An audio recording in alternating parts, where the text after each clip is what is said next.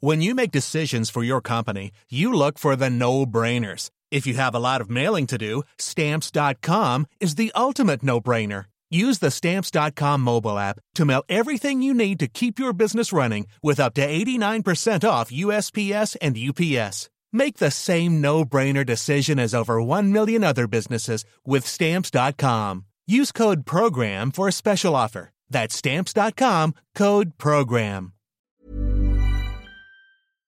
Bonjour à tous, bienvenue dans les belles figures de l'histoire. Il est né au sortir de la Révolution française et de l'Empire, à une époque où tout était à reconstruire du point de vue de la foi. C'est le pari réussi de Frédéric Ozanam, à l'université d'un côté où il a relevé le prestige de l'Église catholique et de l'autre dans l'aide aux plus pauvres où il a recréé des œuvres de charité. Dans sa courte vie de 40 années, cet intellectuel brillant, professeur à la Sorbonne et journaliste, a donc été un homme et un chrétien complet, joignant les actes à la parole. Il a été béatifié par Jean-Paul II en 97, 1997, et il est aussi un exemple pour la jeunesse étudiante. On en parle aujourd'hui avec le père Jean-François Thomas. Bonjour mon père. Bonjour Émeric.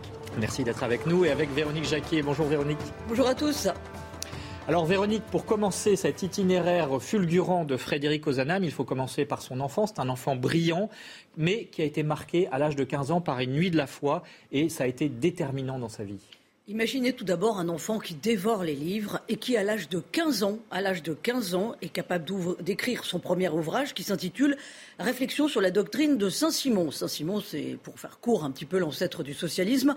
Le texte lui vaut, à l'époque, à 18 ans, les félicitations de deux sommités de son temps, les grands écrivains et poètes que furent Chateaubriand et Lamartine. C'est pas rien. Ça commence comme ça. C'est un garçon qui se construit très tôt, avec une solide culture générale, historique notamment, philosophique et théologique, comme on l'apprenait à l'époque, avec bien entendu la maîtrise du grec et du latin. Il est influencé d'un côté par le catholicisme conservateur de sa mère et par un côté plus libéral qui lui vient de son père, son père médecin à Lyon. Frédéric, lui, est né en 1813 à Milan où s'était un temps installé la famille, mais l'ancrage familial est lyonnais. À l'âge de 15 ans, donc, euh, violente, euh, euh, religieux qui lui viennent en fait de ses professeurs là où il étudie, euh, les professeurs du Collège Royal de Lyon. Alors ce collège aujourd'hui c'est le lycée Ampère à Lyon. Euh, nous sommes après la Révolution française. Euh, ces professeurs sont voltairiens comme on disait, hein, c'est-à-dire de toute façon anti-chrétiens. Il est donc profondément bouleversé, profondément chamboulé et c'est une rencontre providentielle qui va le ramener à la foi. C'est son professeur de philosophie qui s'appelle l'abbé Noirot. Il était surnommé à l'époque le Socrate chrétien parce qu'il avait beaucoup de charisme et il apprend à Frédéric Ozanam quelque chose de très important évidemment pour la construction de tout un chacun. C'est le raisonnement philosophique, mais qui conduit le jeune homme vers la foi en empruntant le chemin de la raison. Donc à partir de l'âge de 17 ans, Frédéric Ozanam en fait euh, fait une promesse, une promesse à Dieu qu'il tiendra tout le temps de sa courte vie parce qu'il est mort à l'âge de 40 ans. Je promets à Dieu de vouer mes jours au service de la vérité qui me donne la paix. Et pour lui, le service de la vérité, ça passe par une mission intellectuelle. Alors pour bien tout comprendre, euh, Père Thomas, racontez-nous le contexte de l'époque, justement, antichrétien parce que post-révolutionnaire. Nous sommes en plein XIXe siècle, donc c'est un siècle qui est en grande partie diabolique par bien des aspects, pas simplement parce qu'il est voltairien ou bien franc-maçon, l'héritage de la Révolution française, mais parce que c'est un siècle qui est attiré par euh, tout ce qui est euh, ésotérique et en effet très limite. Donc euh, le monde intellectuel est également bouleversé par cela, le monde artistique, euh, le monde littéraire. Euh, quand on prend les grands écrivains et les grands artistes du XIXe siècle, ils ont tous fréquenté en effet ces, cercles qui sont considérés comme sataniques ou ésotériques. On peut penser à Baudelaire, par exemple. Baudelaire, mais aussi Victor Hugo, Georges Sand. bon, tous ont, ont en fait euh, fréquenté ce, type de, pratique. Donc euh, c'est aussi euh, bizarrement le, creuset de la renaissance du catholicisme après les très grandes blessures de la Révolution française, même si les choses se sont un peu améliorées au moment du Premier Empire. Mais il n'empêche que le catholicisme, dans sa restauration, souffre en partie de, la restauration politique, qui n'est pas très heureuse parce que Louis XVIII et surtout euh, Charles X et encore plus Louis-Philippe euh, ne sont pas Louis XVI. ils n'ont pas la même dimension justement spirituelle. Ils partagent les idées de leur siècle finalement. Les idées de leur siècle et donc ce sont des rois qui sont très bourgeois. c'est aussi l'époque de la révolution industrielle en France à partir de 1820. Donc c'est une révolution industrielle qui est tout à fait nécessaire et qui apporte une amélioration, mais qui est sans morale et sans loi. Donc euh, les ouvriers vont se retrouver dans des conditions absolument euh, effrayantes. Et donc un certain nombre de catholiques, euh, et Ozanam va en faire partie, prennent conscience que l'Église doit également prendre sa part dans la défense de ces nouveaux pauvres. c'est une, une, nouvelle forme de pauvreté, sans doute bien plus misérable que la pauvreté qui était très digne euh, de la paysannerie française jusqu'au XVIIIe siècle. On va y revenir bien sûr. Euh, auparavant, peut-être un mot sur l'homme qu'est Frédéric Ozanam, puisque euh, ses proches le disent bon, charismatique et inspiré. Oui, c'est il a fait l'unanimité en fait. il est rare de rencontrer des hommes qui font l'unanimité. Et il fait l'unanimité, y compris parmi ses adversaires intellectuels et politiques. ce qui est très surprenant, on en reparlera tout à l'heure, mais c'est que euh, il va prendre, notamment dans l'université, euh, la succession de, personnes euh, très douées, mais qui sont exactement à l'opposé du tableau politique et, religieux. Mais tous reconnaissent, en effet, à la fois cette bonté, évidemment cette très grande intelligence. C'est impressionnant de voir, comme l'a dit Véronique, cet homme qui, dès son plus jeune âge, est capable de produire des choses de très grande qualité et, euh, aussi euh, cette capacité à, toucher euh, différents domaines et, à être présent en tant que catholique dans des sphères qui sont apparemment tout à fait opposées. Alors justement, Véronique, venons-en à son action et le défi qu'il relève au sein de l'université de l'époque, qui est ce défi de rehausser le prestige de la pensée catholique. Oui, ça n'avait rien d'évident hein, après la Révolution. Alors, euh, Frédéric Ozanam commence par être journaliste, mais ça lui vient naturellement hein, d'écrire des articles parce qu'il est très très brillant.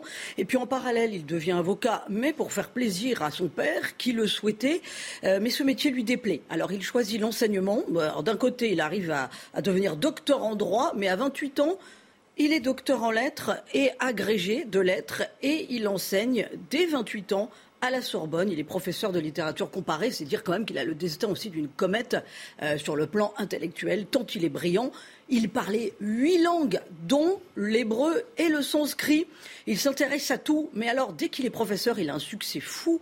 D'abord, il a beaucoup d'éloquence, une belle éloquence, et quand il s'affirme en enseignant chrétien, il le fait d'une façon intelligente, c'est-à-dire qu'il raisonne avec des arguments très rationnels. Il explique, par exemple, à l'aide de fouilles archéologiques ou par l'étude des grandes voies de commerce, comment l'Église a civilisé le monde occidental. Alors pour lui, le christianisme, justement, c'est là où aussi il gagne des points euh, vis-à-vis de ses étudiants. Il explique que ce n'est pas l'ennemi, par exemple, de la civilisation euh, gréco-latine, mais qu'au contraire, il l'empêchait de, de, périr en prenant euh, ce qu'elle avait de meilleur. Et alors, en parallèle, parce que c'est quelqu'un qui est toujours dans une application très concrète de son intelligence, il pense à nourrir intellectuellement les catholiques. Là encore, il est très jeune, hein, il a à peine une vingtaine d'années. Il écrit à l'archevêque de Paris pour créer les conférences de carême à la cathédrale Notre-Dame de Paris, des conférences qu'il souhaite donner par de grands prédicateurs, justement pour marquer les esprits et pour nourrir les gens. Alors que fait-il? Euh, Ces conférences de carême sont créées en 1840, en 1834 et elles auront un très grand succès, notamment celles prêchées par le père Lacordaire en 1835. Le père Lacordaire, vous allez nous expliquer, père Thomas, de qui il s'agit parce que c'était une grande figure. Il a aidé d'ailleurs hein, beaucoup Frédéric Ozanam, justement, tant dans le déploiement de ces conférences de carême qu'ensuite euh, en étant un journaliste engagé. Mais dans les années 1840, ce n'était donc pas facile hein, pour Frédéric Ozanam, malgré son côté éminemment brillant, de s'imposer comme catholique et comme universitaire. Il faut prendre conscience de la situation de la renaissance de l'université à cette époque, donc qui renaît de ses cendres après la destruction euh, de la Révolution. Napoléon avait essayé de rétablir un certain nombre de formations euh, en utilisant le modèle ancien, mais il n'empêche que l'université en tant que telle euh, ne va renaître qu'à cette époque, dans les années 1820-1830. Euh, Ozanam prend la succession à la Sorbonne de Fariel. Fariel, ce n'est pas n'importe qui. Alors c'est un homme qui est très brillant, mais Fariel, c'est celui qui a prêché la déesse raison à Notre-Dame en l'an 2 de la Révolution. Voilà, donc ça, dit le contexte. Et euh, Fariel a une immense confiance en Ozanam, alors qu'il sait qu'Ozanam est, un catholique convaincu. C'est à l'opposé. tout à fait à l'opposé. ce qui signifie que Ozanam, tout de même, va toujours marcher sur la pointe des pieds. il est totalement chrétien, mais en même temps, il veut servir euh, avec honnêteté et en totalité euh, le service auquel il est appelé. Donc, euh, il est un peu écartelé. Et ce sera d'ailleurs, je pense, une des croix de sa vie, parce qu'il y a une certaine utopie et une certaine idéalisation dans sa démarche. Donc, il verra bien qu'il y a des limites, y compris dans les choix politiques qu'il fera. Euh, parce qu'il est toujours. Il prendra euh, parti pour la République, notamment en 1848. Bien sûr, toujours entre, entre, ces, deux, entre ces deux aspects qu'il désire conserver, qu'il désire. Euh, C'est aussi l'idéalisme de l'époque, un peu romantique. Oui, alors il est très, très marqué et il est très proche, en effet, d'un homme comme Chateaubriand. Donc Chateaubriand fait également beaucoup de son côté pour la renaissance du catholicisme. Pensons à, à l'influence du génie du christianisme. Mais alors, revenons à Ozanam, c'est étonnant quand même, euh, même pour notre époque, de voir cet intellectuel brillant, reconnu par ses pairs, et pourtant qui ne met pas sa foi dans sa poche, qu'il assume totalement, y compris à la Sorbonne, dans ce milieu effectivement un peu rationaliste. Oui, c'était encore possible euh, à l'époque, comme on le voit euh, dans une université pourtant ô combien laïque. C'est peut-être aujourd'hui beaucoup plus compliqué, alors qu'on prêche plus de tolérance et plus d'ouverture. Euh, il n'empêche qu'il trouve sa place euh, euh, parce que chacun est bien obligé de reconnaître son immense intelligence et puis les champs nouveaux qu'il laboure, qu'il ouvre. C'est lui quand même qui invente en fait l'enseignement de la littérature étrangère, ce qu'on va appeler aujourd'hui, un peu bizarrement d'ailleurs, la littérature comparée. donc il apprend une multitude de langues, il se spécialise dans des littératures qui sont très diverses. Il va faire sa thèse de doctorat euh, de lettres sur euh, Dante. Qu'il réhabilite au sein de l'université. Qu'il réhabilite au sein de l'université et qui demeurera quand même pour lui aussi un phare euh, spirituel. Donc c'est un homme qui est reconnu pour ses capacités. Un mot, Père Thomas, sur les conférences de Carême. Donc il a demandé à l'archevêque de Paris, qu'il a fait faire des pétitions pour les obtenir. Quel était le but de ces conférences dont a parlé Véronique? Alors le but, c'était de redonner une euh, comment dire, un, matériau euh, intellectuel, dogmatique, euh, spirituel à une population et notamment aux hommes, aux hommes déjà cultivés mais qui étaient un peu éloignés de la foi. Donc Ozanam s'en est bien rendu compte quand il était dans le, quand il faisait ses études, etc. Et donc il a demandé à Lacordaire parce que Lacordaire était également dans ce mouvement donc dominicain, qui a rétabli l'ordre dominicain en France. dominicain en France, bon, qui était un personnage euh, très complexe, alors pour le coup. Pas du tout, euh, je dirais, la vie intérieure et la vie spirituelle de d'Ozanam. mais ce serait un personnage intéressant à, présenter aussi. Et euh, Lacordaire était aussi dans ce mouvement de catholicisme social. Alors Véronique, ce qu'il faut noter et ce qu'il y a de vraiment d'édifiant chez Ozanam, c'est que ce n'était pas uniquement un intellectuel, certes brillant, mais qu'il s'est vite rendu compte qu'il fallait aussi joindre les actes à la parole. Il s'est rendu compte que la vie intellectuelle ne suffisait pas. Effectivement, quand on était catholique, il fallait qu'il y ait une transcription euh, dans le réel et dans le service euh, des autres. Et d'ailleurs, il est interpellé sur cette question. En 1833, il a 20 ans à peine, il anime une soirée débat avec des étudiants, croyants et non croyants d'ailleurs, sur l'action bienfaisante de l'Église au Moyen Âge. Et là, il est interpellé par un étudiant.